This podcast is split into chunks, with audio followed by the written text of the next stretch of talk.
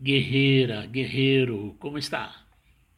Fazendo tudo o que pode para ajudar a melhorar a situação do mundo? Saiba que isso começa com você. Mude a sua consciência para amor, paz e harmonia com tudo e com todos. Nem sempre é agradável no início, mas depois que você pega o jeito, os resultados aparecem. Hoje, uma parábola sobre ignorâncias e inteligências. Me acompanhe. Um dia, um burro encontrou um tigre enquanto este pretendia descansar e aproveitar o frescor da noite.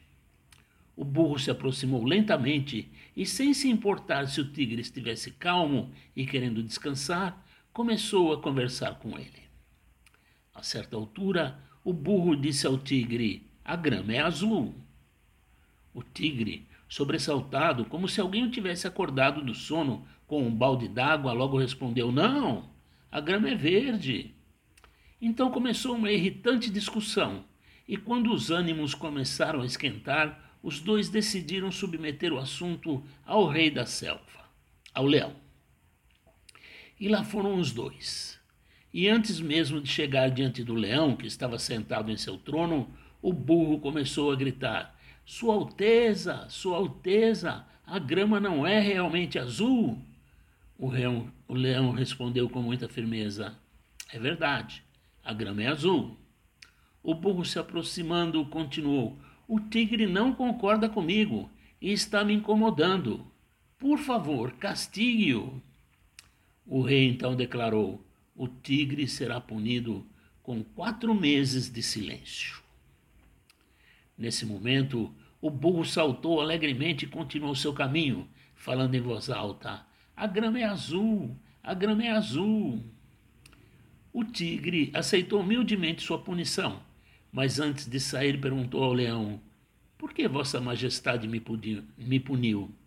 Afinal, a grama é verde. O leão respondeu: Na verdade, você está certo. A grama é verde. Então o tigre perguntou: Se eu estava certo, por que fui punido? O, o leão respondeu: isso não tem nada a ver com a questão de saber se a grama pode ser azul ou verde. O fato inaceitável, que é o motivo da punição, é que uma criatura valente e inteligente como você, tigre, perde tempo discutindo com um burro e vem perturbar o rei da selva com tal pergunta. O aprendizado aqui é que é contraproducente discutir com fanáticos que se preocupam exclusivamente em fazer prevalecer suas convicções.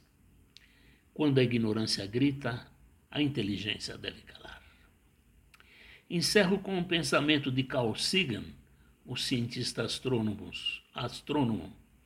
Não é possível convencer um fanático de coisa alguma pois suas crenças não se baseiam em evidências, baseiam-se numa profunda necessidade de estar certo. Fique com meus votos de uma semana abençoada em todos os sentidos. Sou imensamente grato pelo carinho dos, da sua amizade. Valeu.